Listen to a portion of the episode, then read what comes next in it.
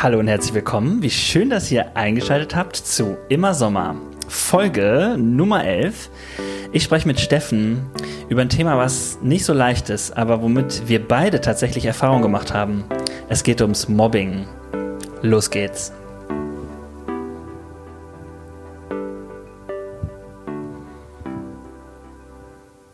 Hallo Steffen. Hallo Dennis.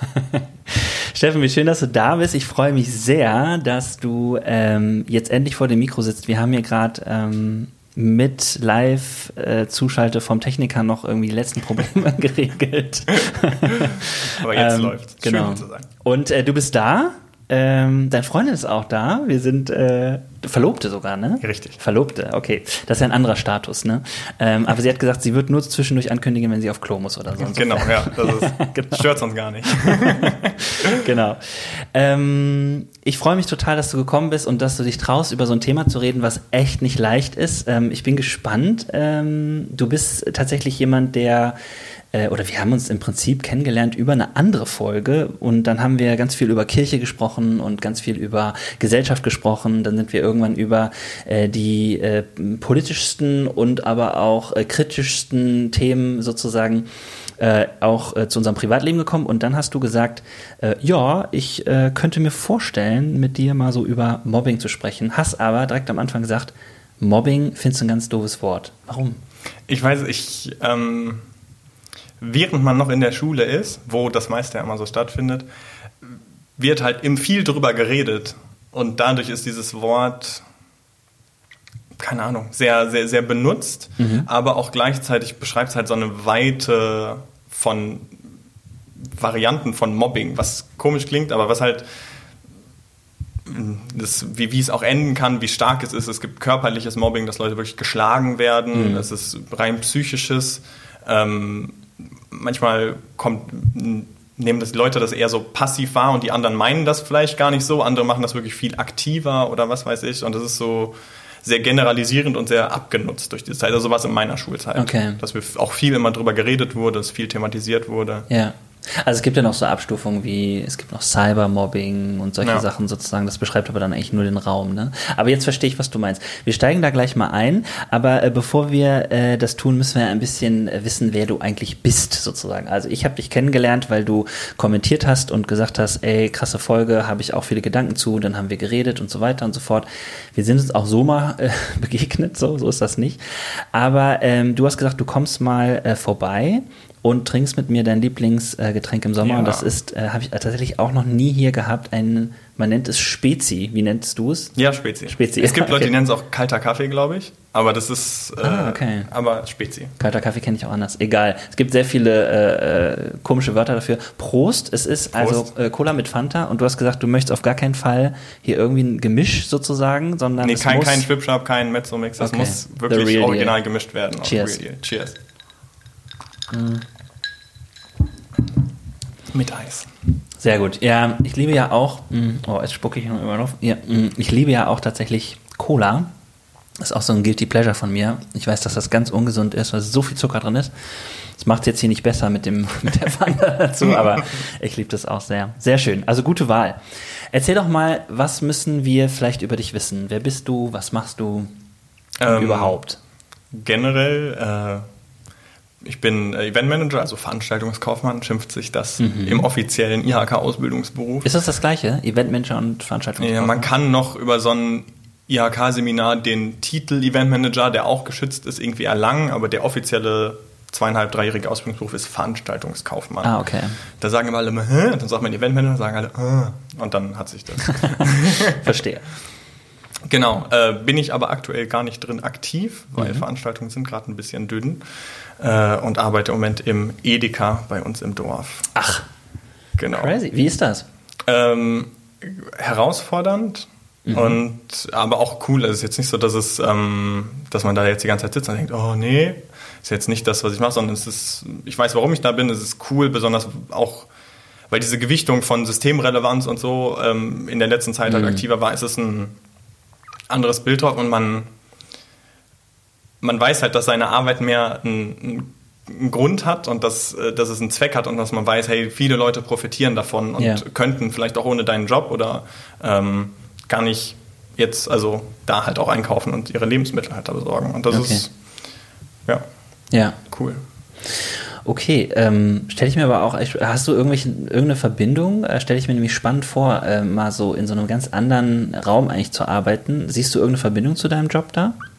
Zu meinem eigentlichen Job? Ja. Ähm, super wenig. Also ähm, das Einzige was ist so Strukturierung mhm. oder Marketing, das sind so Teile, die da irgendwie, aber ich hatte vorher kaum Kundenkontakt und mhm. jetzt konstant. Mhm. Ähm, was auch nochmal, besonders auch diese Dichte davon, was ein ganz anderes Ding ist, weil man sieht so viele Menschen und man ist selber im Kopf, urteilt man auch schnell über Menschen und ist manchmal sehr herausfordernd. Und was ich mir auch von Anfang an vorgenommen habe, bevor ich da angefangen habe, so, okay, ich möchte jeden, wenn ich an der Kasse sitze, jeden gleich behandeln.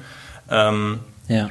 was, äh, was total selbstverständlich klingt, aber in der Ehrlichkeit muss man halt sagen, der eigene Kopf denkt da manchmal, ach nee, oder die ja schon wieder an der Kasse oder aber wir haben ein totales Stammpublikum und man kennt dann super schnell ganz viele Leute und es ist ein ganz kleines Dorf und da gehören so drei, vier Dörfer, die da immer einkaufen gehen. Also es ist sehr, sehr lustig und sehr, sehr familiär alles. Okay. Sehr schön. Und äh, was machst du sonst so gerne? Also hobbymäßig oder so? Hobbymäßig. Ähm, wandern äh, tun wir viel, war jetzt auch letztens noch im Wanderurlaub, als es noch ging. Mhm. Äh, und das ist ja gar nicht meins, ne? Sport, so oder? nee, Sport mache ich wirklich gerne, äh, auch mittlerweile. Äh, aber ich merke, Wandern ist so. Ich weiß auch nicht, ob das ein, irgendwie ein, ein komisches Trauma oder sowas ist, aber ich bin auf jeden Fall, ich, da, dem kann ich nichts abgewinnen. Aber was findest du toll am Wandern? Überzeug mich doch mal. Ähm, oh, jetzt oh, es ist immer die Natur, die so geil ist. aber man kommt auch mal raus und so. Ähm, ne? nein, ja. aber wirklich dieses ähm, für sich sein, was nicht so selbstverständlich und auch für mich auch immer wieder eine Herausforderung ist, weil ich bin auch ein absolut begeisterter Podcast-Hörer ah, und höre viel während. hast du natürlich Zeit. ja. Und höre ab so höre immer während ich Sachen mache immer sehr viel nebenbei und mache hier nebenbei und es ist immer wirklich sowas. Ja. Genau wo, wo man halt alleine ist. Was auch bei mein anderes Hobby, Golf, auch äh, genauso ist. Man okay. ist für sich. Golf. Golf. Ach, der feine Herr. Ja, dieses scheiß Klischee. ich verdiene nicht mal gut, aber. Ihr müsst, ihr müsst auch wissen, ich habe mich die ganze Zeit schon über die karierte Hose ge gewundert, aber jetzt macht das natürlich Sinn, die du anhast. Nein, du hast keine, keine karierte Hose an, aber äh, ja, also ähm, kann ich tatsächlich äh, sagen, äh, ein Satz, den ich auch immer sage, der auch sehr, sehr äh, stereotypbehaftet ist, ist, äh, ich war ja mal ein Jahr in Amerikaner. Ah, so einer bist du. Ja, da habe ich festgestellt, äh, Golf kann auch tatsächlich genauso wie äh, Tennis oder, ähm, wobei Tennis ist ja auch schon fast gehoben. Elitensportart. Ne? Ja, genau. Aber äh, Golf ist da äh, so wie, ich sag jetzt mal Fußball, Voll. auch ein, eine Sportart, wo man tatsächlich äh, Plätze findet, wo man einfach losspielen kann. Genau. Also nicht so, ich muss einem Club beitreten und, und ganz viel nee, In Deutschland musst du so. immer einen Club beitreten und immer eine Platzreife machen und das zusammen kostet dich meist schon immer eine Stange Geld und ich habe Ja. jetzt Glück gehabt, einen zu finden, die Angebote auch für Leute haben, die unter 25 sind und nicht in der Lehre oder so, für die gibt es meist noch Sonderangebote und da Ach, hatte ich okay, jetzt das krass. Glück. Ja. Und sonst geht's, sobald du normal arbeiten bist oder so, kostet dich 1500 mindestens im Jahr oder so. Das sind, kann ich mir auch nicht leisten. Verrückt. Glück. Aber spannend, ja. Ähm, ich habe einmal in meinem Leben auf so einer äh, Driving Range, heißt das, glaube ich, äh, Mhm. dann äh, gespielt und habe ähm, einfach ein paar Bälle abgeschlagen, weil ich es einfach nicht konnte, ähm, da in Amerika und habe dann ähm, mich irgendwie richtig cool gefühlt, wenn ich da einfach mal was geschafft habe, überhaupt den Ball zu treffen. so geht's ja eigentlich los, so, ne? Ja, nee, aber so, so geht's nicht, so, geht's auch weiter. Also es ist ein Ah, okay. super, Schon mal gut zu wissen. es ist aber sehr, sehr, Ja. man muss an diesem Gefühl, wie es ist, mal wirklich einen Ball richtig zu treffen, sehr festhalten, um diesen Sport zu mögen. Okay. Ja, ich finde das gut, weil ich habe tatsächlich auch ähm, an der Stelle irgendwie immer ähm, Spaß an sowas und probiere das dann aus sozusagen und ähm, das mal irgendwie gemacht zu haben, ist ja auf jeden Fall auch schon mal gut, aber jemand zu treffen, der einem auch mal so sagen kann, boah, ich mache das wirklich gerne und ich bin immer noch da dran, finde ich dann immer spannend sozusagen. Insofern, cool, dass du da bist, cool, dass du Golfer bist, cool, dass du äh, Wanderer bist.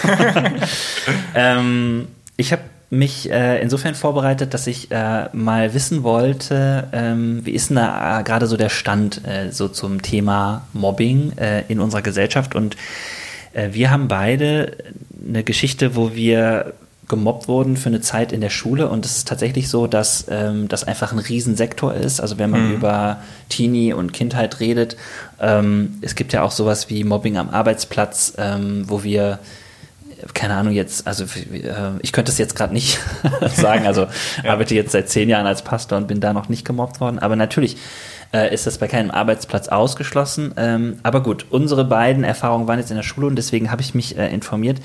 Ähm, es gibt ja diese berühmte PISA-Studie mhm. und was ich nicht wusste, ist, dass sie auch sowas abfragt. Also ich habe äh, äh, eine Statistik gefunden, 2017, die PISA-Studie, ähm, auf einer Seite, die ging so um Mobbing, dass jeder sechste Schüler, also es ist eben eine Erhebung von 2017, ist schon was her, ich weiß, aber jeder sechste Schüler ist tatsächlich von Mobbing betroffen Krass. und 80 Prozent davon äh, erleben das tatsächlich in der Schule, also auf dem mhm. Schulgelände. Es ist nicht so, dass man dann sagt, naja, du erlebst Mobbing, aber das ist ja dein Freundeskreis in deinem Ghetto oder was auch immer, sondern es ist tatsächlich so, dass äh, jeder sechste Schüler äh, oder jede sechste Schülerin äh, das erlebt. Finde ich also habe ich auch erstmal gedacht, so wie du, boah, richtig, richtig krass.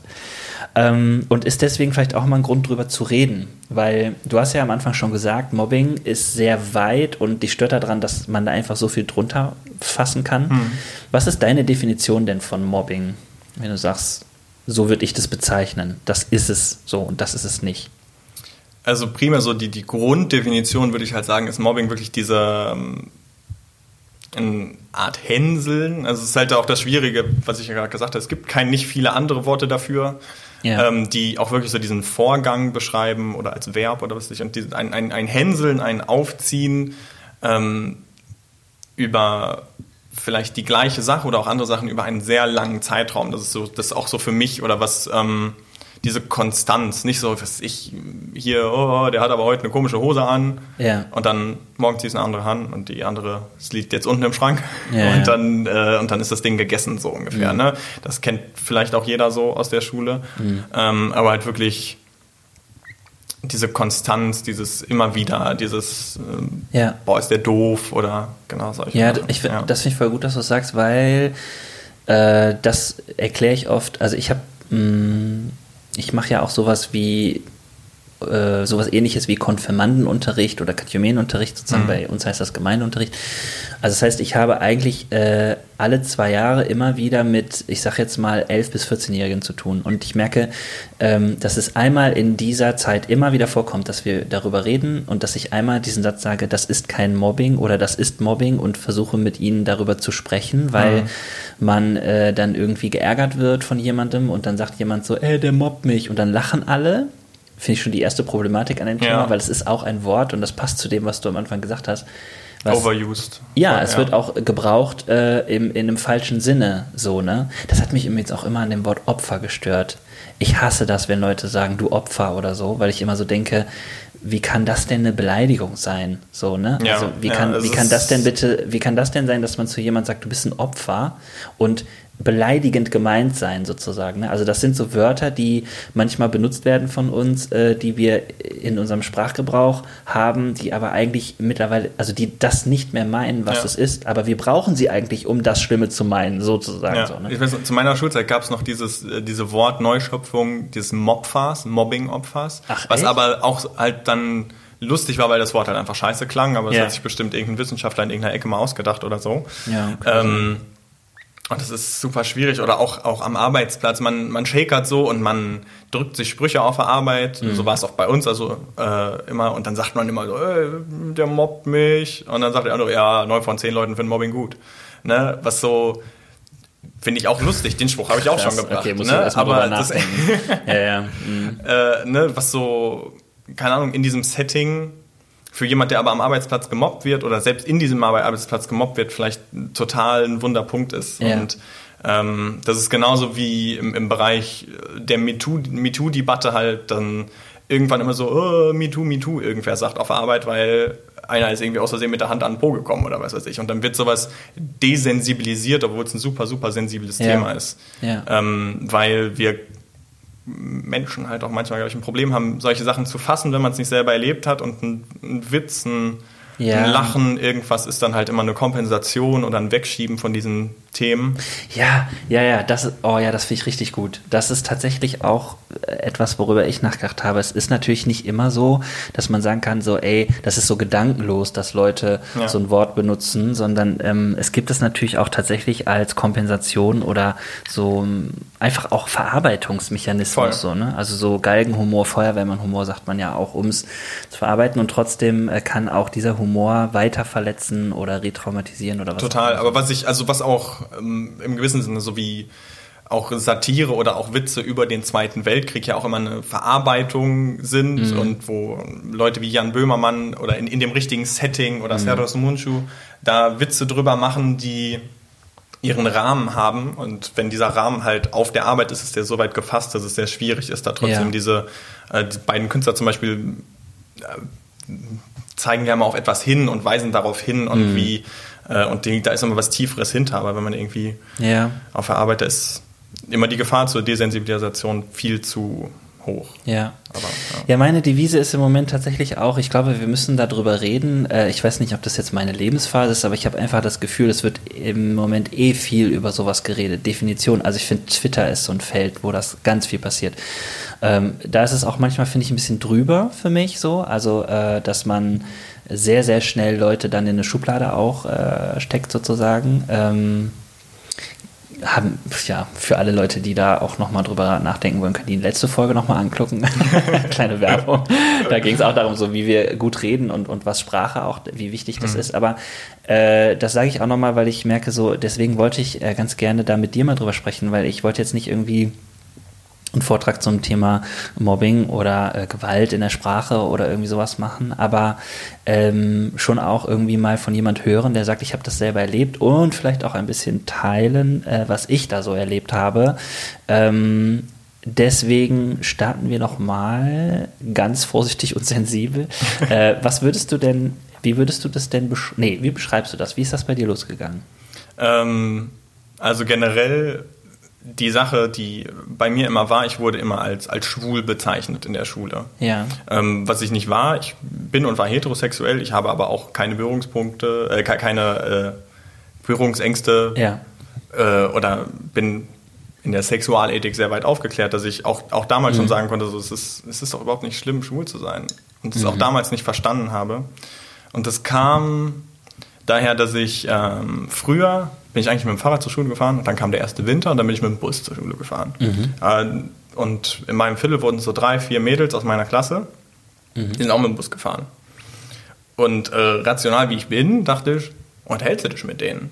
Was ich nicht wusste, ist, dass sich das automatisch total abstempelt. Und ich habe mich einfach voll angefreundet mit den Mädels. Und in der fünften Klasse, in ah. der Phase, ist es ein absolut äh, genau, es war halt na, nach dem Schulwechsel von der vierten in die fünfte und das war dieser erste Winter dann danach, mhm. wo man dann äh, nicht mehr zu Fuß wie in der Grundschule zur Schule gegangen ist, sondern gefahren. Ich kannte die auch aus der Grundschule, weil die wohnten halt bei uns. Ja. Ähm, aber und man hat sich verstanden und man unterhält sich und das ist ja ganz normal. Das ist ja, ne, aber dieser Zeit, wo so I-Mädchen oder was weiß mhm. ich und ähm, den Spruch kennt ja auch irgendwie, oh, der hängt mit den Mädels rum, der ist schwul, den hat vielleicht auch jeder schon mal irgendwie in seiner Stufe, in seiner Klasse gehört.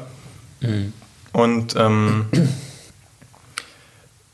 da, das hat sich aufgezogen und aber extrem breit getreten. Also das war dann nicht nur in meiner Klasse so. Ging das mit den, mit den Mädels los? Oder de, nee, ihr wart befreundet, das war jetzt nicht so, dass wir, wir, das äh, Genau, ich war mit den Mädels dann befreundet irgendwann. Ja, so, ne? okay. Auch so, wie ich auch andere männliche Freunde hatte in, in, in mhm. der Klasse oder in der Stufe oder so.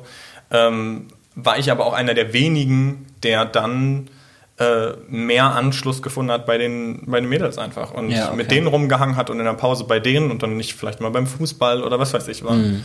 Und ähm, ich kann jetzt nicht sagen, das war das erste Mal, da hat der Erste zu mir gesagt, hey, du bist schwul, du hängst yeah, mit Mädchen yeah. rum, ne, wie das so ist. Aber ähm, das hat irgendwann angefangen und das war irgendwann Tenor, das war nicht die ganze Zeit, immer wenn man in den Raum kommt, aber immer mal wieder. Ähm, und halt auch über Stufen hinweg. Das heißt, die Stufe über einem, unter einem und so wussten das und sagten mhm. das und ähm, genau, das ist sehr, so, so ist das so gekommen und so war das dann immer. Das war, und das Schlimme daran war, sag ich mal, dass es immer halt nicht dieses Konstante war. Nicht immer, wenn ich den gleichen Pulli an hatte oder nicht immer dann, sondern immer aus dem Nichts, wie das dann so ist. Äh, dann irgendwie, ja, ist doch eh schwul oder was weiß ich. Und ähm, was einem besonders in so einer Findungsphase rückblickend natürlich total halt einfach aus der Bahn wirft in manchen Punkten. Und wo ja. man natürlich auch äh, dann dadurch irgendwann seine eigene Sexualität hinterfragt, besonders in, in, in der Phase, beziehungsweise die Phase ging halt dann, also bis zum Abi mhm. im Prinzip. Ähm, nicht in der gleichen Intensität immer, wie gesagt, mhm. aber ähm, wo, äh, wo man dann auch, keine Ahnung, wenn, wenn man schon mehr mit Mädels befreundet ist und mehr in den Kreisen äh, rumhängt, stößt es einen natürlich noch mehr von den Jungs weg, wenn die einen die ganze Zeit Klar. beleidigen. Ich mag ja. das Wort in den Zusammenhang nicht, weil wie gesagt, das ist keine Beleidigung. Mhm. Ähm, und äh, und dann tendiert man eh mehr, dann hänge ich eh mit den Mädels rum und dann interessiert man sich auch mehr für die Sachen, die die machen oder man, man, man zeigt einfach generell ein Interesse in, in der Interessengruppe, in der man ist, ist ja ganz natürlich so in dem mhm. Freundeskreis. Und das befeuert das weiter und irgendwann ist man so, ist es so ein gesetztes Ding. Ja, okay. Ja. Ja, das ist interessant. Also ähm, bei mir ist es ein ähnliches Thema gewesen. Also ich habe auch dieses äh, Du bist doch schwul gehört. Bei mir ging das so los. Ähm, ich, ich erzähle das mal, wir legen mal unsere Geschichten so ein bisschen nebeneinander in der Folge, ja? Okay. ähm, bei mir war das so, dass ich ähm, irgendwann nicht wirklich einen Stimmbruch erlebt habe und ähm, mich gewundert habe, dass meine Stimme ähm, irgendwie oft so hauchig wurde und so so hoch war. Und ähm, am Anfang haben alle immer gedacht, naja, das wird eine sehr kuriose Form von Stimmbruch sein sozusagen, mhm. aber es wird sich schon geben. Und äh, ich merkte, dass alle meine Freunde irgendwie auch in dieser Krechtsphase waren, also so das, ne, das mhm. ist ja so, also es ist ja irgendwie das ist schon ein bisschen lustig, oder? Wenn die Jungs in die Stimme kommen, das hört sich schon irgendwie ein bisschen witzig an. Wenn die Stimme sich dann so überschlägt und so. Und was ich äh, vorher nie wusste, ist, also was da so medizinisch passiert, ist halt, dass der Kehlkopf in dem äh, Sinne einfach tiefer rutscht. So, also dass, mhm. dass quasi das bei einem äh, Jungen äh, dann so ist, dass er noch sehr hoch angesiedelt ist im Hals. Und dieses Tieferrutschen, da gibt es halt manchmal Unregelmäßigkeiten, weil das auch was mit Bändern zu tun hat und so. Irgendwie so. Mhm. Ähm, und das Krasse war, äh, dass ich das tatsächlich erlebt habe, ähm, dass ich über, ich glaube, ein Jahr oder so das immer so ganz gut auch ertragen konnte, dass halt irgendwie Leute gesagt haben, so, was klingt aber so komisch und so. Und dann hast du immer gesagt, ja, du bist im Stimmbruch und so. Und irgendwann ging das aber los, dass Leute ähm, meine Stimme so nachgemacht haben, so, ne? Mhm. also in der Klasse auch und so. Oder und dass sie dann auch äh, tatsächlich auch angefangen haben, ne? dass so, dass auch so über diese Schiene, bei dir war es jetzt, du hast viel mit Mädels rumgehangen, mhm. bei mir war es dann so dieses, ähm, du hörst dich an wie ein Mädchen ja, sozusagen. Ja. Und das war dann auch nicht in der Schule vorbei, sondern bei mir war das so, wenn ich dann ähm, nach Hause gekommen bin, der Horror für mich war zum Beispiel äh, ans Telefon zu gehen. Oh, Weil das immer, das war immer äh, Dennis Sommer und dann ähm, ach, hallo Frau Sommer, kann ich mal äh, mit Ihrem Sohn sprechen? Und dann sag ich, ja, der ist schon dran. Ja. Echt? So, ne? Boah, ja, ja, das ist ja also auch, auch Prä-Stimmbruch, also vor dem Stimmbruch hat, hatte man das, also hatte ich auch diese Erfahrung, dass man, ne, wenn man noch so eine hohe Stimme hat ja. und besonders immer, wenn man ans Telefon geht, dann rutscht die Stimme ja eh nochmal hoch. Genau. Weil man in genau. so einem, ne, in einem anders ist. Das ist dann. Genau. Ja, und dann ging das halt los und ich würde äh, Mobbing tatsächlich genauso wie du, ähm, glaube ich, äh, einst also definieren, dass ich sagen würde, was, warum das für mich ein, ein echtes Mobbing war, weil da Leute sich tatsächlich, ich habe das richtig gemerkt, da haben sich Leute, ich weiß noch, aus der Parallelklasse zusammengetan und haben äh, tatsächlich dann, ähm, die hatten den, die hatten dich so in der Schublade. Und wenn hm. sie, was ich nicht erlebt habe, deswegen würde ich sagen, bei mir war das irgendwie auch milde, wobei ich auch ja, das nebeneinander legen und vergleichen ist wahrscheinlich Quatsch sozusagen. Also ja, alles kann schlimm sein, ja, aber ich habe jetzt nicht so das Gefühl gehabt, die, dass die mich ständig aufgesucht haben, aber die Begegnung mit denen war schon scheiße genug sozusagen. Ja, das, ja. das, das lädt sich halt. Das ist so dieses, man, man weiß nicht wann. Ne? Du redest genau. die ganze Zeit so, aber jederzeit kann genau. dich wieder einer nachäffen und das ist verletzend halt. Ja, ja richtig. Und ähm, das war so für mich äh, auch irgendwann, dass ich so gemerkt habe, nee, irgendwie, da stimmt doch was nicht sozusagen. Und ich habe ja keine Erklärung dafür gehabt, mhm. sozusagen so, ne? Genau, und um das jetzt Ganze rund zu machen, ähm, äh, ich habe dann nach Jahren, äh, ich habe so einen Breakdown von meinen Eltern gehabt und habe dann gesagt, ich kann, ich krieg das nicht mehr hin. Mhm. Also ich brauche jetzt Hilfe. Ähm, Und dann äh, hat, glaube ich, ich glaube, meine Mutter oder so äh, vorgeschlagen, wir können ja auch einfach mal zum HNO-Arzt gehen. Hm. Also, und dass, dass wir da vorher nicht drauf gekommen sind. Ne, dass In welchem das, Alter war das dann so? Also, es ist so, vom, um, um das jetzt so einzusiedeln? Also, es ging so ganz klassisch, so glaube ich, 13, 14 los. Und hm. ich glaube, so mit äh, 15, 16, ich bin mir nicht mehr ganz sicher, okay. da bin ich dann zum HNO-Arzt gewesen. Und der hat einmal meinen Hals kontrolliert, meine Stimme angehört und gesagt, ja, ist alles klar, das ist eine Mutationsfistelstimme. Ich so, was?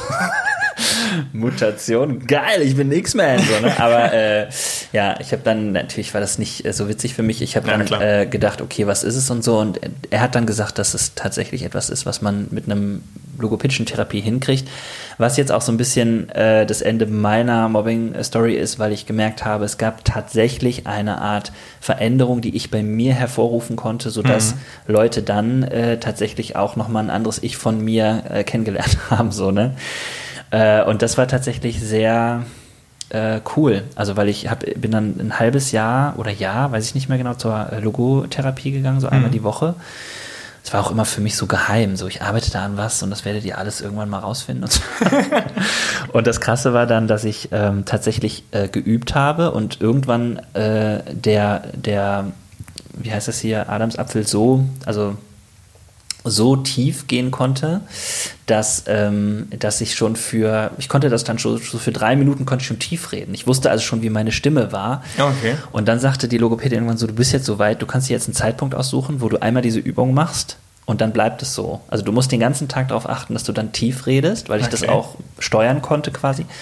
Ja, und dann habe ich, äh, war quasi in, in England äh, mit meinen Eltern und dann ähm, habe ich mir diesen Trip nach England, nach London sozusagen ausgesucht, habe da die ganze Zeit äh, quasi so geredet auf dem Hinflug und so meine Cola, so wie ich jetzt rede, bestellt und so. ja, und dann habe ich äh, tatsächlich, am nächsten Tag bin ich aufgewacht, das war so der krasseste Moment aufzuwachen, loszusprechen und zu merken, tatsächlich, es bleibt so. Also es ist nicht wieder hochgerutscht, sondern... Ach, also krass, also die Logopädin konnte dann so sagen, so okay, du machst jetzt diese eine Übung ja. und dann bleibt das so. Also so, als würde man jetzt zum Physiotherapeuten gehen und so, ja, du hast hier diese Schwerten und wenn du diese Übung jetzt machst, ja. dann ist wieder alles cool. Also so wie es eigentlich ja, nie genau. passiert. Richtig. Crazy. Man okay. denkt immer so, ja genau, du kannst auch Knöpfe bei dir im Körper drücken und so. Ja, aber das ist tatsächlich so. Also ein Hoch auf Logotherapie, alle krass, äh, LogotherapeutInnen in diesem Land, äh, ein Hoch auf euch. Das ist tatsächlich so, dass ich äh, also trainiert, trainiert, trainiert habe, bis ich an dem Punkt war, wo es dann so ging und dann ist es so geblieben. Und jetzt kann ich das nicht mehr nachmachen. Also mich fragen manchmal Leute, kannst du denn nochmal so hoch sprechen? Kann ich nicht. Ja, an die äh, Frage habe ich gerade überhaupt nicht gedacht. Natürlich. Ja, aber es gibt ganz viele Leute, die das ja, wissen. Klar. Und äh, das ist so, dass die dass die, dass es halt nur Videos oder so noch gibt von der Zeit, also ja, wo auch Leute, wenn sie das hören, denken so, what? Und nur für alle zur Orientierung, die Stimmlage bei jemand, der mit so einem was ist das? Das ist, kein, das ist keine Krankheit, das ist aber irgendwie eine Störung oder keine Ahnung. Auf jeden Fall, doch, es ist eine Krankheit, aber auf jeden Fall, ähm, die mit sowas rumlaufen, ähm, die ist äh, über dem Sopran, über dem weiblichen, äh, also einfach so von der Ansiedlung, mhm. ja, von der Tonhöhe. Und ähm, äh, ist dann dazu noch ganz hauchig. Und es gibt immer mal wieder Leute, die ich im Fernsehen sehe oder auch, ich habe schon Leute getroffen, wo ich es mir zur Aufgabe gemacht habe, die irgendwie zu kontaktieren mhm. und zu sagen, so, ey, ich will dir nicht zu nahe treten, aber ich habe, ich bin vier Jahre rumgelaufen, ich habe es nicht gewusst, ja. dass es eine, ein Problem ist, was man innerhalb von einem halben Jahr beheben kann äh, und habe einfach Leute angeschrieben und gesagt, hier so und so und so ist das. Aber ich kenne auch Leute, die haben es dann, äh, die sind es nicht angegangen, weil sie irgendwie andere Wege gefunden haben. Crazy. Naja, das war der, der Grund äh, der Story sozusagen und das äh, hat dann eben dazu geführt, dass ich schon auch echt von Leuten richtig fett geärgert worden äh, bin, was mich tatsächlich auch in allem super verunsichert hat sozusagen. Ja, ja klar. Wie war das denn bei dir, ähm, als du gemerkt hast, okay, hier kommen Leute richtig regelmäßig auf mich zu und haben mich geärgert? Wie bist du damit umgegangen? Was waren deine ersten Strategien, damit klarzukommen? Äh, super schwierig, weil es so ein sehr dynamisches Feld dann ist. Das heißt, man selber, ähm, was auch im Nachhinein, was ich total, was man aber auch nicht anders weiß, was ich nicht mochte, so dieses man selber hüpft dann irgendwie von Punkt A und Punkt B und schraubt da eine Schraube und macht da und die anderen, die, die Bösen, stehen auf einer Stelle und machen den gleichen Scheiß auch, yeah.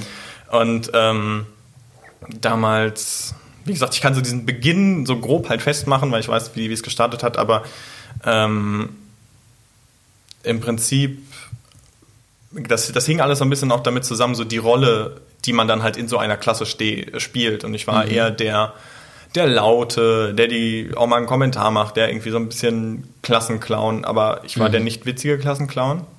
So, also Okay, was, was ist. Wie? man, man macht einen doofen Kommentar und es wird nicht drüber gelacht. Und was auch eine, eine, eine Rolle Oh. ist, die so, äh, oder manchmal schon, manchmal nicht. Und das ist genau, und das ist genau das Problem, Ja. weil wenn, wenn man es dann schafft, dann belohnt es einen wieder selber. Ja, ja, und das sind Züge, die ich auch immer noch habe, die ich auch von mir aus annehmen kann. Ah, ich weiß Ne? gerade total, was du meinst. Ja. Ich, ich kenne so Leute. Das tut einem so leid. Ja, wirklich. Ja, ich wollte. Das tut mir, also Ja, ich, ist das eine doofe Reaktion? Das tut mir wirklich leid, weil du, weil du merkst, da macht jemand einen Joke und er zündet nicht. Ja. Und ich würde immer sagen, Jokes, man muss ja irgendwie sich auch was trauen. so, ne? ja, voll, aber, aber es ist so, in der, in der Summe denkst du so, oh nein. Und das ist halt genau in dieser Phase so, du versuchst dich selber zu finden, du willst, ja, du willst ja auch Ja, immer genau. Anerkennung, du willst eine Stufe in der Klasse haben, besonders weil du in einem Punkt, wo du, wie gesagt, alles so dynamisch ist, du nicht sagen kannst, okay, ich bin jetzt hier in meiner Position und hier bleibe ich und fertig. Mhm. Ähm, sondern ähm, man ist dann, man, man versucht diese Jokes und manchmal lachen die Leute drüber und du fühlst dich anerkannt und du willst anerkannt sein. Mhm.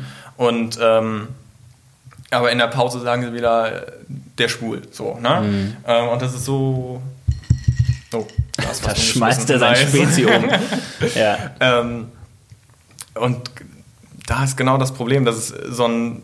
Da- Das drückt einen wieder in diese Rolle rein. Man versucht lustig zu sein, weil man darüber die Anerkennung gekriegt Okay, hat. ja. Und dann zündet es nicht. Und dann merkst du aber auch manchmal, manchmal macht man irgendwie einen Witz und du weißt, es klingt jetzt doof, aber so du weißt irgendwie, oder du, du sagst was und die, dann reagieren die Leute Mhm. oder ein oder zwei, so, so die Aggressoren, reagieren negativ. Und du weißt, boah, die anderen, mit denen du dich so mittelgut gerade stehst, Mhm. Die fänden das eigentlich voll cool und eigentlich ist das voll was, was, was die annehmen würden. Das muss jetzt kein Witz gewesen sein, das muss einfach nur was sein und dann, Ja. dann blocken die trotzdem, Ah, weil die okay. einen das angefangen haben. So, das zu blocken, das, das, das muss nur so, so ganz subtil sein. Hm. Irgendwie nur, nur so eine Idee in einer Gruppenarbeit oder was, die Hm. irgendwie einen funky Gedanken im Hintergrund hat und dann denkt man aber wieder, ah ja, der Steffen wieder Oh, oder so. scheiße, Und ja. dann und dann ziehen die anderen mit. Ja. Ich, ich, ich fände mich, ich muss auch selber sagen, ich weiß nicht, ob ich mich jetzt mögen würde, rückblickend in der Zeit, würde ich mir jetzt so begegnen, Mhm. weil dieses nach Aufmerksamkeit suchen natürlich auch eine Eigenschaft ist, die nicht schön ist. Mhm. Ähm, was ich jetzt aber rückwirkend halt irgendwie einordnen kann, vielleicht warum das war und deswegen kann ich da so für mich so ein bisschen so meinen Mhm. Frieden finden. Aber Aber das ist genau ganz wichtig. Hm. Ähm, es gibt ja dieses, diesen Begriff verhaltensauffällige Kinder oder Teenies oder Jugendlichen und so weiter und so fort. Und das ist ein ganz doofer Begriff. Mittlerweile hat man daraus, glaube ich, gemacht, verhaltensoriginell. Ich weiß gar nicht, ob das noch up-to-date ist ja, oder so. auch alles overused und nicht schön Ja, und ja, genau. Und man meint etwas, was man äh, ja irgendwie. Es hatte auch was Beschönigendes. Ja, das, manchmal genau. Und das, da, damals in der Zeit, in der Zeit damals, so alt bin ich nicht, aber war, war das dieses, ähm, da hat es angefangen mit den oh, ADS, Mhm. ADHS-Kindern und immer wenn jemand, ich weiß nicht, ob das immer noch so ist, so, wenn, wenn dann irgendwie so ein Kind ein bisschen aufhängt, ist, ah, der hatte bestimmt ADHS oder Ja, so, genau. was einem dann auch hinterher gesagt wird und wo du irgendwie weißt, so, es ist eine Krankheit, die ich nicht habe und es ist dann wieder sowas, was dir, äh, dieses generelle, dir wird was zugeschrieben, Mhm. Ja, was nicht richtig. auf dich zutrifft.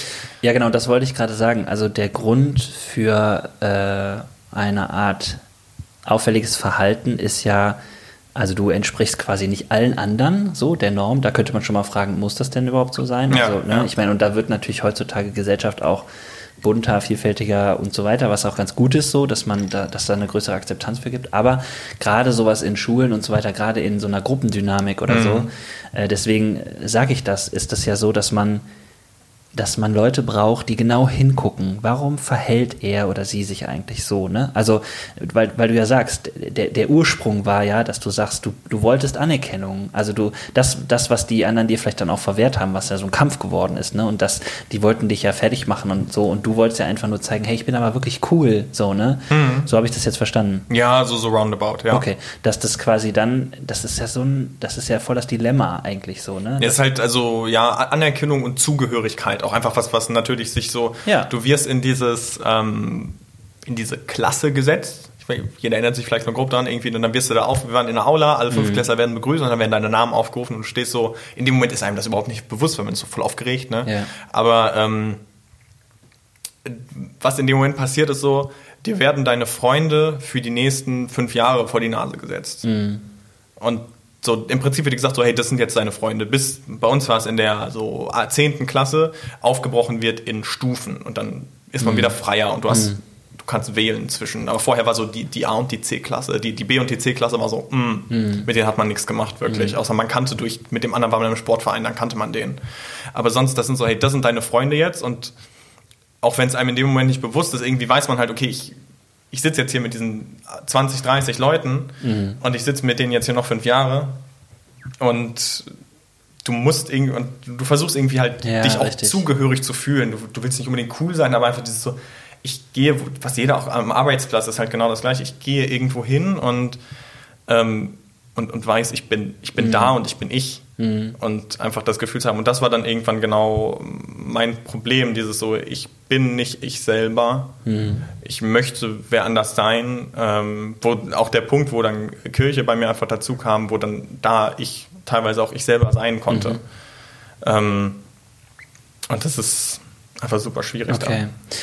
Ähm, was glaubst du? Ähm, also eine Frage, die mich schon immer beschäftigt bei dem Thema ist zum Beispiel, ähm, hätte, findest du das gut, wenn sowas wie Lehrkräfte oder Leiter, LeiterInnen ähm, bei sowas eingreifen? Also sagen wir so, sie kriegen sowas mit, so Sprüche und so. Findest du das gut, wenn sie da was zu sagen in der Klasse? Hättest du das gut gefunden, wenn da jemand quasi, der eine andere Autorität oder mhm. im, im, im System äh, nochmal jemand anders ist, wenn der da was zu gesagt hätte? Super schwierig. Also generell, ähm, natürlich habe ich mich auch so damit beschäftigt, so was, was ist irgendwie die Lösung, was wäre die Lösung gewesen oder was ja. wäre wenn? Und es ist wie jedes soziale Gefüge, besonders dann auch so 30 Leuten, so komplex, dass natürlich, mhm. weiß ich, wenn der eine Lehrer das machen würde, dann würden alle sagen, ach du Scheiße, der, der doofe Lehrer tritt mhm. für Steffen ein. Mhm. Äh, und der andere, auf den würden vielleicht alle hören. Oder es ist ähm, so viele Variablen allein durch die verschiedenen Personen, dass es halt ich weiß nicht, ob ich es mir gewünscht, natürlich wünscht man sich, dass sich irgendjemand auf deine Seite schlägt. Mhm. Und wenn es ein Lehrer ist, das äh, nimmt man dann auch natürlich gern. Aber ich weiß nicht, ob es was geändert hätte. Ja. Weil ähm, ich glaube, dass es generell in solchen Situationen wichtig ist, dass Lehrer auch hinschauen und nicht mhm. wegschauen. Ich glaube auch nicht, dass die weggeschaut haben jetzt bei mir, aber es gibt wesentlich schlimmere, also wirklich auch körperliches Mobbing, wo Leute geschlagen, geschubst oder Stimmt, irgendwas werden, ja. wo, wo sowas wesentlich essentiell äh, essentie äh, essentieller ist. So. Ja, richtig. ähm, dass, dass da auch hingeschaut wird und dass andere nicht wegschauen und was dann ja. mit, mit Courage natürlich nochmal eine andere Seite so hat. Aber mhm. ich kann nicht sagen, ob es was geändert hätte oder ich würde jetzt dieses, es gibt ja viele Leute, die dann auch so in Schulen gehen und das äh, mhm. halt über, über Mobbing reden und ja. Lösung, die Lösung ist dann, ja, ignoriere die einfach oder so auch in, in den Serien, die man guckt, in den Medien oder so, ne, mhm. ignoriere die Doofen doch einfach. Und es sind, ich hatte mir auch, ich war irgendwann an einem Punkt, wo ich auch voll, also nicht voll den Breakdown hatte, aber auch äh, einfach nicht mehr konnte und auch vor, mhm. vor meiner Mutter gesagt, also, das ist so scheiße alles mhm. und ich will nicht mehr. Und m, jemand in, in ihrem Freundeskreis, äh, den ich, also aus unserem Bekanntenkreis, der war auch so, ich weiß nicht, Life-Coach, Berater, ja. Und mit dem habe ich dann, weil der ein bisschen weiter weg wohnt, immer wieder telefoniert und mhm. der hat ne, geredet und der Ansatz, den er hatte, der war so im Prinzip dieses, diese Rollen auszuspielen und manchmal sich selber zu sagen, heute, heute bin ich wer anders und heute bin ich mal lauter, heute bin ich mal leiser, heute bin ich mal so, heute bin ich mal so und so in so einen Tag zu starten. Ja. Was aber auch irgendwie bei beide Lösungen, dieses ignoriere einfach die, die anderen oder sei wer anders halt so schwierig ist und ja. wo ich auch nicht sagen kann, das hätte jetzt irgendwie diese Situation damals gelöst. Ich weiß nicht, bei dir gab es da, also du hattest jetzt natürlich die, ähm, die Möglichkeit, ich weiß nicht, ob es damals dann bei dir direkt aufgehört hat, als du im Prinzip dann, du kamst aus London und hattest diese schöne, sonore Podcast-Stimme. ja, genau. Hallo alle Hörer. Ähm, HörerInnen, so, da bin ich auch immer noch dran. Ähm, nee, ich glaube schon, dass ähm, äh, das ist schon weitergegangen und das, ich glaube, das ist auch so ein bisschen das ähm, perfide am Mobbing. Du hast ja gesagt, es gibt äh, sehr unterschiedliche Formen. Äh, Finde ich auch nochmal wichtig, dass man das echt nochmal mit reinnimmt. Also ich bin nie ähm, in Situationen gekommen, wo mir jemand körperlich Gewalt angetan hat. Äh, und auch das hört man ja immer wieder. Äh, Bedrohungen und auch so Mutproben oder auch Leute, die bewusst äh, geschlagen werden, weil andere dann sozusagen dieses Gefühl von äh, Macht sozusagen hm. äh, haben, was sie ganz dringend brauchen. Und ja, ähm, da bin ich äh, das, das ist nicht passiert sozusagen. Äh, das war bei mir eher so, würde ich sagen, seelische Gewalt. Mhm. Äh, auch Situationen, die ich vor Augen habe, wo ich sagen würde, das war echt heftig. Also so von Leute, die dir vorspielen, dass sie dich mögen. Und dann checkst du das erst nach einer Zeit und fühlst dich so bescheuert sozusagen. Ja. Aber was ich sagen wollte war, ähm, all diese ganzen unterschiedlichen äh, Spiele, die da dann abgelaufen sind mit einem, äh, haben dann eben auch zu anderen Sachen geführt. Also wenn du in dieser Ecke bist, also ich wurde, habe ich ja auch gesagt, äh, schwul auch genannt. Ähm, ich bin dann äh, wegen meiner Kleidung irgendwann auch äh, dann gehänselt worden. Also es ist so ein bisschen so wie, wenn du als Opfer ausgesucht wurdest, sozusagen, ja, dann, ähm, dann finden sie ja auch Dinge. Ja, total. Ja, und das war schon auch so, dass ich dann ab und zu äh, gemerkt habe, scheiße, du willst es dann kompensieren, vielleicht auch über Markenklamotten oder du willst es kompensieren über äh, anderes Verhalten. Du versuchst dir innerlich, so wie du auch gesagt ja. hast, ne, eine Strategie zuzulegen. Ähm, man springt die Wert von einem Punkt zum anderen, wie gesagt. Genau, man probiert alles aus. Das finde ich ja auch ganz schön schlau von der Seele, dass man so unterschiedliche Strategien fährt, so. Aber ähm, aufgehört hat es schon dann auch dadurch, dass ich mich etwas äh, mehr selbst ähm, erfinden konnte durch diese neue Stimme, so. Mhm. Ähm, aber es hat auch nie aufgehört, dass ich vor diesen äh, Personen aus der äh, Klasse tatsächlich echt Respekt hatte und auch, dass die ähm, wie, das war so ein bisschen so, als hätte ich irgendein Verbrechen begangen, dass die dann teilweise so in der Oberstufe auch, da wurde ich dann, war ich dann irgendwann beliebt, weil ich so, ähm, ja, irgendwann war ich dann so ein bisschen, ich habe, glaube ich, dann auch war so ein bisschen witziger so und mhm. mit einem anderen Kumpel von mir zusammen, ähm, ja, war, haben wir einfach immer äh, Quatsch gemacht und, und ja, keine Ahnung, irgendwie so. Wir haben immer gesagt, ja, wir machen immer mal eine Fernsehsendung zusammen, haha. so und ähm, äh, ich weiß, dass einige dann angefangen haben, auch äh, so richtig sind zu mir gekommen, wie gesagt, als hätte ich ein Verbrechen gegangen, so und haben zu mir gesagt, so, ey, ich habe äh, jetzt gemerkt, du bist ja doch ganz korrekt, Sommer. Und ich so, ja, ja. Wusste ich schon die ganze Zeit, ne? Aber äh, ja, das war ja, schon, klar, das sind das komische, das sind echt richtig komische Gespräche, wenn du dann so denkst, so, was, ja, also naja, und trotzdem, äh, es gab da keine Klärungsgespräche oder nee, so, sondern klar. ich finde, das schleicht sich dann aus. Ähm, und äh, ja, ich muss auch sagen, äh, Gott sei Dank ist es nie so an den Punkt gekommen, dass ich mir ernsthaft was antun wollte oder dass ich, ich bin in keiner Depression deswegen gewesen. Ich muss aber schon auch sagen, dass mich das sehr, sehr krass beschäftigt hat und als ich auch äh, dieses Thema mit in eine Therapie genommen habe. Ich war noch wegen anderen Themen in der Therapie, aber ich habe das schon mit in eine Therapie genommen, auch mhm. weil ich gemerkt habe, ja, ich komme damit nicht klar. Und ich, ja, würde schon sagen, daran bin ich auch irgendwie gewachsen sozusagen. Aber Voll, ich, ja. ja. Also ich, ich sagte, ich habe immer die ganze Zeit im Hintergrund, wenn wir darüber reden, ähm, wir sind ja jetzt beide äh, in einer anderen Lebensphase und ähm, können darüber reden, das ist ja schon mal gut. Ähm, ich höre jetzt von Fällen auch bei äh, mir hier in der Stadt und so gibt es immer wieder äh, die, die, das, das Gerede auch von äh, Mobbing an Schulen. Ich merke, dass das tatsächlich auch irgendwie in manchen Fällen, ich, man weiß immer nicht so genau die Hintergründe, aber sowas wie auch Suizid und so wird dann sehr schnell, da wird schnell drüber geredet. Ähm, oder das passiert dann auch an Schulen und so. Mhm. Und das merke ich sozusagen. Das ist natürlich, finde ich, auch die ganz, ganz äh, äh, äh, ähm, weite Ecke, die auch passiert. Und das ist auch etwas, eine Folge davon, die äh, einfach passiert und wo du so merkst, also ich, ich weiß jetzt gar nicht, wie ich es ausdrücken soll oder so, aber ja, da läuft was ab, was Menschen an den Rand ihrer Möglichkeiten führt, bis sie irgendwann keine andere Möglichkeit mehr sehen, als ja, sie genau. sagen, ich, das will ich nicht mehr. Und das ist so tragisch, wenn es Leute tun, die äh, ähm, äh, ja 16 sind, wo du so merkst, äh, äh, eigentlich hätten sie die Hilfe gehabt und so weiter und so fort. Und jetzt weiß ich ein bisschen was über Suizid aus meinem Beruf und so und dass das nicht ähm, immer der lang geplante Weg ist, sondern dass es manchmal auch ein Abend ist, wo man merkt, ich sehe keine andere Möglichkeit und, und dann passiert es einfach. Aber dass es soweit kommt, ja, das ist natürlich in jedem Alter egal. Es ist immer tragisch so, ne? Aber es ist ja schon so, dass man an der Stelle dann oft auf so junge Menschen guckt und denkt, so, man sagt ja diesen Satz, er, er oder sie hat ja noch das ganze Leben vor sich sozusagen. Und es kann doch nicht sein, dass man aufgrund so einer Situation äh, dahin getrieben wird. So, ne? ja.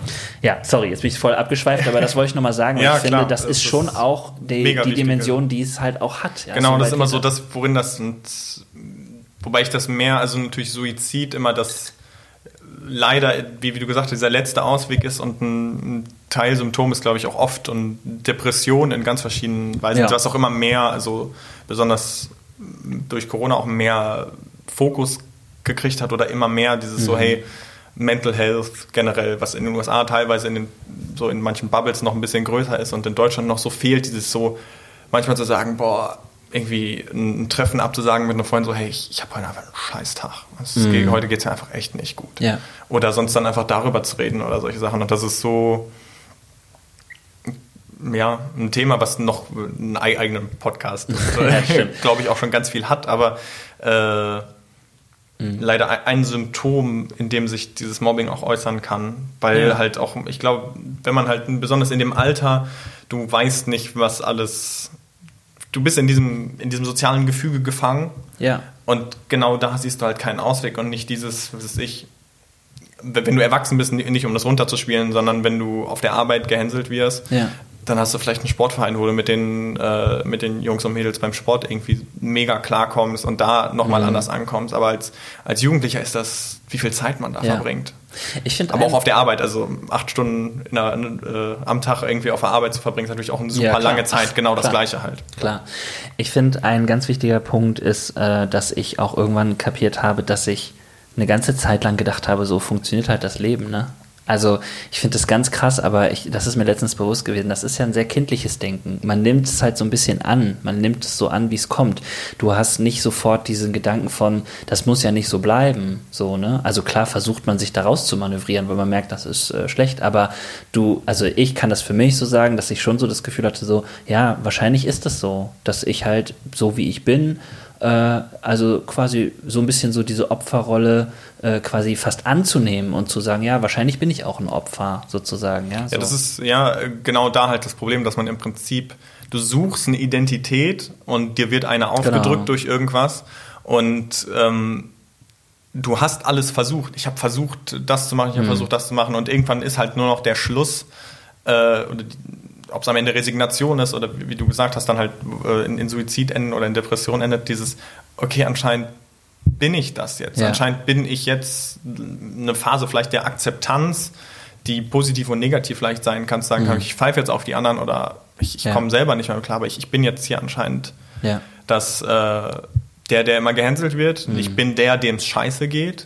Ich bin der, der keine Ahnung, alles also nichts, nichts an seiner Position gerade verändern kann. Und genau da kommt die Hilflosigkeit her, mhm. weil wie gesagt, dieses zu Autoritätspersonen hinzugehen, was in dieser Phase halt einfach super schwierig ist, mhm. weil man weiß, wie Autoritätspersonen gesehen werden in solchen Gruppen und dass dann das im Klassenraum und dann nicken alle und dann sagen alle Entschuldigung zu dir yeah. und gib ihm doch mal die Hand yeah, und dann bist du wieder draußen und dann kriegst du wieder einen in die Fresse. Ne? Weißt du, das ist so. gesagt, ja.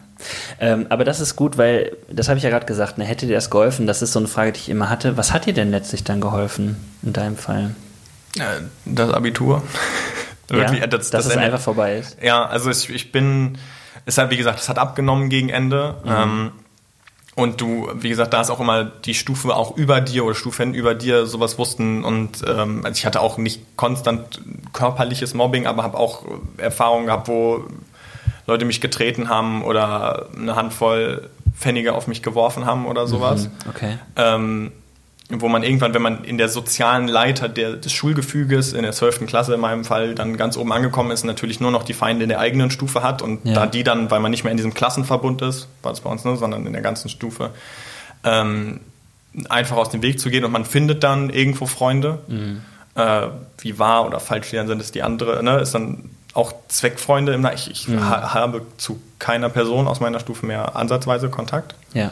Ähm, und das war auch mit dem Abiball was vorbei. Gegessen. Und okay. da war ein Teil, warum das damit für, wie gesagt, das war dann nicht, dass am Abiball noch alle an mir vorbeigehen und so, oh, der ist schwul, sondern das kennt jeder. Man, man kommt irgendwo hin und man wird voll in diese Rolle gepresst. Mhm. Dieses, was auch in den, so in den Filmen und so immer, ja, wenn der wieder mit seinen Highschool-Buddies irgendwo ist und dann, äh, ja. dann, dann sind die wieder anders. Und genau das, man, man wird in diese Rolle gepresst und das war eine Rolle, in die ich nicht rein wollte oder de, in der ich entkommen wollte. Mhm. Das habe ich nur geschafft, indem es geendet hat in, ja. diesem, in, in diesem Sinn. Ja. Was würdest du aus heutiger Sicht dem Steffen raten, wenn du ihn sprechen könntest, äh, der quasi in dieser Mobbing-Situation ist? Ich weiß es nicht. Man kann sagen, es wird alles, es wird alles gut. Das ist so dieses Klassische. Mhm. Ähm, aber ich weiß, dass ich mir nicht glauben würde. Ne? Also so mhm. dieses, äh, hat einmal jemand gesagt, ach, das geht alles, die Schule ist ja nur eine Phase. Man, ich, ich bin mega happy. Ich weiß, dass das alles mich jetzt sehr, sehr geschliffen hat und zu dem gemacht hat, was ich bin, weil ich mich so verorten musste, weil mhm. ich mich finden musste, weil ich nicht wusste, wer ich bin ja. und ähm, weil ich mich außerhalb von Schule irgendwie mehr definieren musste. Bin ich der, der ich bin und ähm, keine Ahnung, vielleicht ist es der Rat einfach nur, du musst da durch. Keine Ahnung. Echt? Okay. Ich, ich weiß es nicht. Ich, wie gesagt, ich habe auch keine Lösung für das Problem und auch viel drüber nachgedacht, aber kein, mhm. keine Lösung gefunden. Ja. Und auch kein Rat, der jetzt, ah, und dann weiß er jetzt was. Nee, er muss einfach durch. Okay. Und dann, äh, dann, dann geht es irgendwie vorbei. Mhm. Und wenn du jetzt andere Leute heutzutage siehst, ich meine, Gesellschaft und so weiter hat sich auch was verändert, was würdest du denn sagen? Was hilft? Was können wir tun gegen Mobbing in unserer Gesellschaft? ähm, also wie gesagt, ich, was man so rausgehört hat, so von diesem System von Klassen bin ich nicht so der Fan. Ich weiß, dass es auch wichtig ist für die Sozialisation. Und viele Lehrer haben dann noch viel, ich habe keinen tiefen Einblick, möchte mich jetzt auch nicht da hinstellen und sagen, das Bildungssystem so ist falsch, sondern das war für mich einfach ein Problem und deswegen mhm. habe ich das als Problemfaktor für mich so identifiziert. Ähm, aber dieses, was ich auch auf, auf vielen Arbeit, also wo ich jetzt immer gearbeitet habe, merke ich so Wertschätzung, einfach dieses so, boah, du kannst was. Und das ist das Problem, was in Schule damit so reinspielt, sondern du musst diese eine Prüfung so und so schaffen. Mhm. Und äh, was jeder, die Stories, die jeder kennt, da war einer, der hatte in Mathe eine 4 und der steht jetzt Maschbau und, äh, und ist mhm. da super drin und mhm. hat eine 1-0er Bachelorarbeit. Weißt du, mhm. das sind, das definiert nicht, wer du später bist oder was mhm. du später kannst. Ähm, ich war auch eher Durchschnitts-, Unterdurchschnittsschüler, entsprechend mhm. mündlich immer stark, schriftlich immer scheiße. Und dann kam am Ende eine 3 raus. Mhm. Ähm, aber das, das definiert das in diesem Zeitraum so sehr und, an, und den Kindern wird nicht oder den Leuten wird nicht genau gesagt, hey, du kannst es und du hast voll, du hast eine Leidenschaft für was anderes und, mhm. ähm, und einem wird die Möglichkeit das ge äh, gegeben, das auszuleben. Mhm. Ähm, und halt auch diese Stigmata, die automatisch auf einem lasten. Nur weil der eine Schüler in Mathe, in Algebra nicht gut war, ist er vielleicht in ähm, allem, was so äh, Graphen und so weiter angeht, vielleicht voll der Hammer oder bei Matrizen oder so. Und das, das sieht der, der Lehrer auch nicht, weil er in seinem Bias drin ist und einfach nicht, äh, mhm. hey, vielleicht ist es jetzt, vielleicht ist es jetzt dein Thema. Ja. Ne? Ich finde es gerade ganz krass, wenn ich darüber nachdenke, dass du tatsächlich deinem jüngeren Ich nichts sagen würdest, außer du musst da durch. Das zeigt vielleicht auch echt nochmal, wie aussichtslos diese Lage halt ist für Leute, die sowas erleben, ja. Also ich, ich, ich bin da gerade irgendwie noch voll dabei. Also ich gebe dir recht, ich sag mal, das andere stimmt auch, ne, zu sagen, wir brauchen vielleicht auch nochmal andere Arten und Räume, wo man sein kann, wo vielleicht auch Stärken und auch äh, Dinge, wie die andere äh, gut können, äh, nochmal neu und gesehen würden oder so. Aber es ist schon krass, so. Also das ist. Es ist eben in meiner Perspektive halt so, ich bin dadurch, wie gesagt, dass ich mich jetzt besser verorten kann und weiß, wer ich bin und so bin ich jetzt auch sehr, sehr zufrieden mit meinem Leben und ja. mir selber. Und deswegen weiß ich, es mündet in was Gutem, aber ähm, oft hängt sowas leider auch, mit, mit äh, Leuten aus sozialen schwachen Familien zusammen, ähm, mhm. die automatisch auch in dem System, wenn sie keinen guten Abschluss schaffen, nicht studieren können mhm, mhm. äh, und dann vielleicht auch in einem Job landen, den sie gar nicht machen wollen, weil eigentlich wollten sie immer Arzt werden oder was weiß ich, mhm. aber ohne NC 1.0 ist nichts. Mhm. Ähm, und dann blickt jemand anders vielleicht nicht zurück und sagt, hey, es wird alles gut, sondern es wird nicht besser. Ja, okay. Und dann ist die, ähm, der Ratschlag vielleicht, keine Ahnung, weiß ich nicht, weil ich, ich ne, ja. kann jemand äh, aus dem Bereich vielleicht selber für sich so beantworten. Aber ja. genau das ist halt das. Okay. Ja, ich habe das nur gerade gedacht, so, weil theoretisch könnten wir jetzt hier sitzen und sagen, so Leute, äh, da, wir müssen da was gegen tun und folgendes wären unsere Vorschläge oder so. Mir fällt dazu tatsächlich ein, dass ich immer sagen würde, sprechen und reden. Also ich glaube, ich würde jeden ermutigen, der äh, Mobbing erlebt, egal in welchem Alter er ist und egal in welcher Situation das ist, sich jemanden zu suchen, um darüber zu sprechen. Das ist einmal schon allein verarbeiten sozusagen und zweitens, es muss ja nicht direkt der Lehrer sein, es muss ja auch nicht direkt sozusagen jemand aus der Klasse sein oder der Streitschlichter oder was auch immer, sondern äh, jemanden zu finden, wo man das Gefühl hat, ich glaube, da kriege ich eine gute Hilfe. So, ja. Und da kann man ja nach und nach überlegen, was man äh, macht oder so, ne? Aber ich glaube, das ist Das ist was, was ich äh, einfach mir selber sehr gewünscht hätte und anderen. Das ist natürlich manchmal oft sehr schambesetzt, dass man merkt, dass man, man traut sich das nicht zu sagen, man will auch jemand sein, man möchte das Thema jetzt sich auch noch äh, woanders mhm. besprechen und so. Aber ich würde das echt vielen Leuten ermutigen, sozusagen, traut euch. Deswegen finde ich auch tatsächlich solche Schul- Projekte gut, wo Leute mal kommen und darüber sprechen in der Schule und äh, das tatsächlich mal zum Thema ja. machen. So. Wo, wobei ich, äh, ich hatte jetzt gerade noch einen Gedanken, ähm, was jetzt auch wieder unser ja. Wir überlegen jetzt gerade, was können wir uns sagen? Wir sehen ja. uns jetzt gerade wieder als das Problem, ob wir nicht das Problem sind. Weißt du, also wir, wir sind ja nicht die, die uns gehänselt haben, sondern das, das stimmt ein, auch, auf jeden Fall. Ich glaube, was super viel fehlt, wo wir auch schon darüber gesprochen haben, was auch ein Thema für mich ist, einfach, dass da mehr Solidarität auch gezeigt wird mhm. und dass die Leute, ich, ich weiß, es gab diese Momente, wo andere Leute, mit denen ich in dem Moment gut befreundet war oder in dieser Phase, ja. sich vor mich gestellt haben und gesagt haben, so, lass den doch jetzt mal in Ruhe. Ja, ja. Was soll die Scheiße? Oder auch Lehrer, die, mit denen ich mich gut verstanden habe, wo ich wusste, hey, die haben Bezug zu mir, gesagt haben, jetzt halt doch den Mund. Ähm, und das dass das auch mehr, nicht mhm. mehr dieses, oh, ich muss, wie gesagt, das Schlimme war, wenn andere Leute, mit denen ich gut klarkam, mhm. damit eingestiegen sind, dieses klassische, dieser Gruppeneffekt, dass da mehr, ähm, dass das aufgelöst werden kann. Du musst ja. nicht zu dieser Gruppe gehören, du kannst jetzt auch sagen, nee, das geht so nicht. Und das ja, ist genau ja, das gleiche Problem, hatte ich auch mit, mit Lehrern, auch Autoritätspersonen, dass man als Kind mehr lernt, eine Autoritätsperson macht auch nicht alles richtig und mhm. du als Kind hast auch das Recht zu sagen, das geht nicht. Ja. Ähm, hat, einen, hat einen Lehrer, der hat sich dermaßen, also kennt jeder Lehrer, die sich auf einen einschießen, so, kam in, äh, für den war ich der Quatschkopf, der ich auch teilweise war, kommt rein, Klasse geht auf, die Klasse natürlich laut, kam gerade aus der Pause, ne, mhm. ne, macht die Tür auf, sagt Schnauze schwarz. Mhm. So, äh, das ist mein Nachname. der ist noch nicht gefallen. Ja. Aber ähm, solche Sachen. Oder habe ich jetzt von äh, über eine Ecke gehört, da ist der ein Lehrer, der im Unterricht aktuell keine Maske trägt, obwohl er es muss. Mhm was sollen die 28 Kinder sagen? Mm, ja, sollen sie aufstehen und gehen? Und dieses halt, wie funktioniert wirklich Gesellschaft und nicht dieses, du bist jetzt in dieser Gruppe und die muss so sein, sondern Gesellschaft ist dynamisch und Gesellschaft kann sagen, mm. was richtig und was falsch ist. Ja. Und ähm, da und besonders in den Phasen, wo das auch zutrifft, so, hey, das ist falsch, dass die Klasse nicht sagt und aufsteht äh, mm. und sagt, wir machen mit ihnen keinen Unterricht, wenn, wenn sie nicht ihre Maske aufsetzen dann sollen ja. sie ruhig zum Schulleiter gehen, weil wenn wir dem sagen, sie haben keinen, aber das ist diese Autoritätsperson, dieses Verhältnis dazu, das ja. funktioniert halt so nicht. Und, oh, Entschuldigung. ähm, Kein Problem.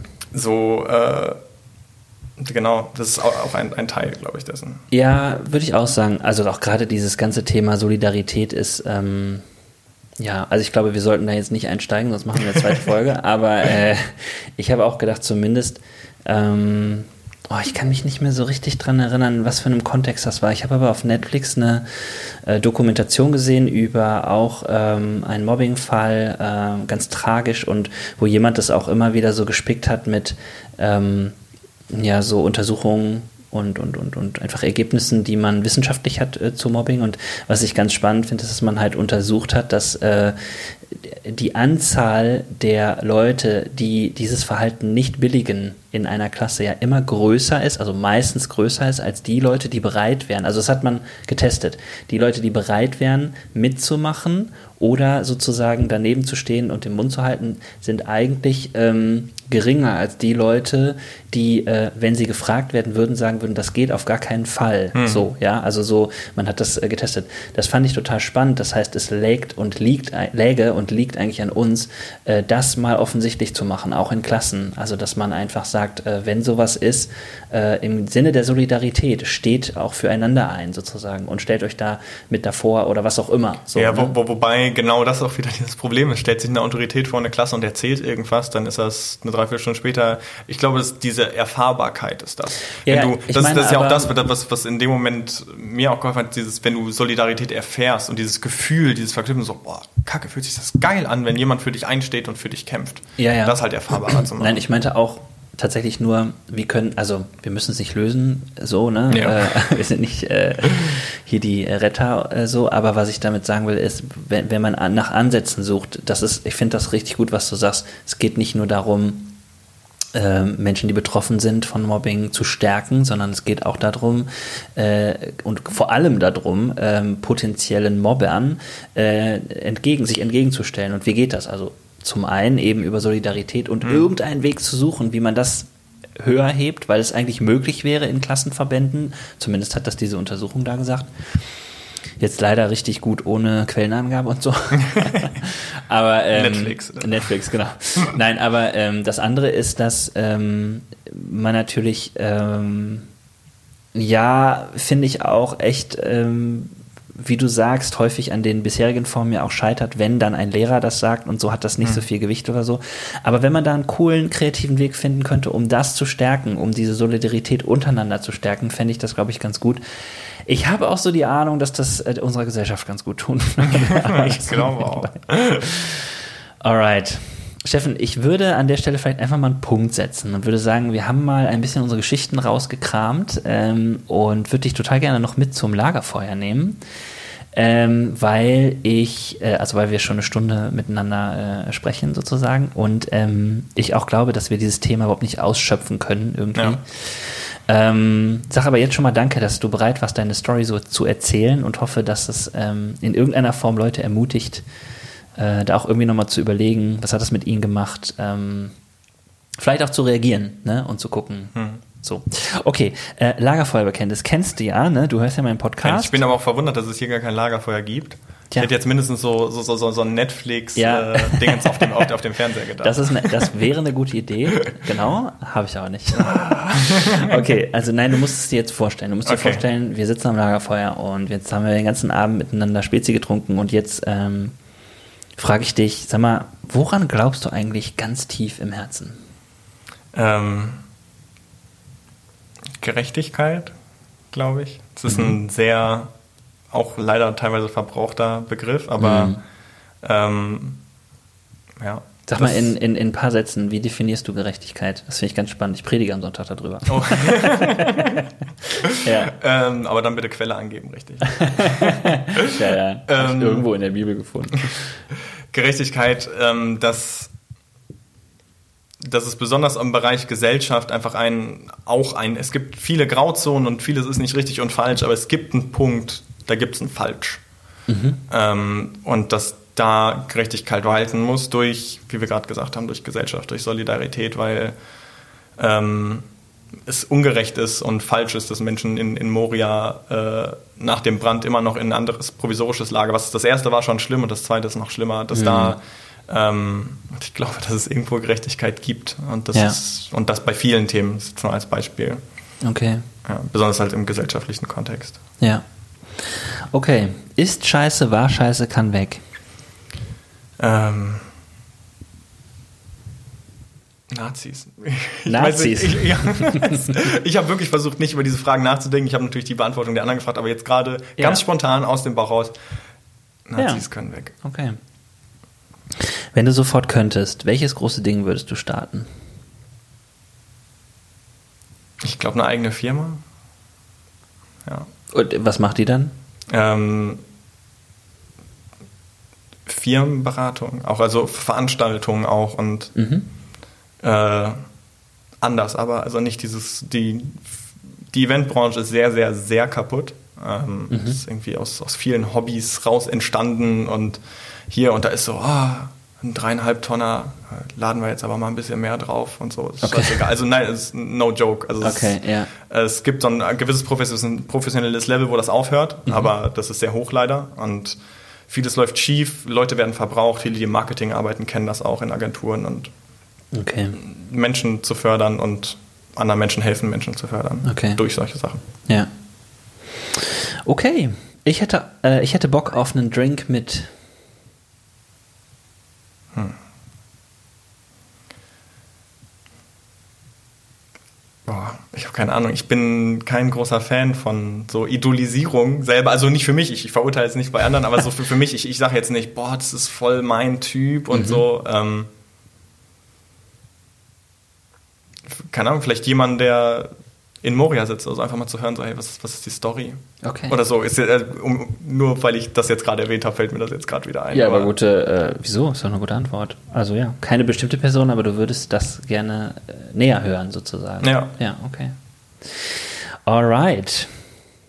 Okay, es ist ganz komisch, jetzt einen äh, Punkt zu setzen, irgendwie gerade oder so, aber ich finde es gut, dass wir äh, sagen, ja, das äh, Thema ist angesprochen und irgendwie müsste man noch weiter drüber sprechen. Ich danke dir total, äh, dass du bereit warst, darüber zu reden. Ich glaube, dass es nicht leicht ist. Und ich will das nochmal sagen, ich freue mich natürlich, wenn ihr das äh, bei Instagram oder bei Facebook oder so kommentiert, ähm, wie ihr das fandet, was ihr noch hinzufügen würdet oder was ihr vermisst habt. Ähm, und vor allen Dingen will ich auch noch mal bei so einer Folge sagen, wenn ihr gemobbt werdet und Hilfe braucht oder so, dann ähm, die große Ermutigung, sucht euch jemand zum Reden. Ich glaube, das möchte ich euch allen da draußen, die das äh, tatsächlich, die damit kämpfen oder die damit ringen, äh, tatsächlich sagen. Ähm, gibt gute BeraterInnen oder TherapeutInnen, aber auch manchmal gute FreundInnen, die einem da helfen können und so. Okay, Steffen, cool, dass du da warst. Vielen Dank. Du musst jetzt noch äh, gefühlte sechs Stunden nach Hause fahren. Aber äh, ich freue mich sehr, dass du das möglich gemacht hast. Mach's ja, gut. Danke. Ciao. Ciao.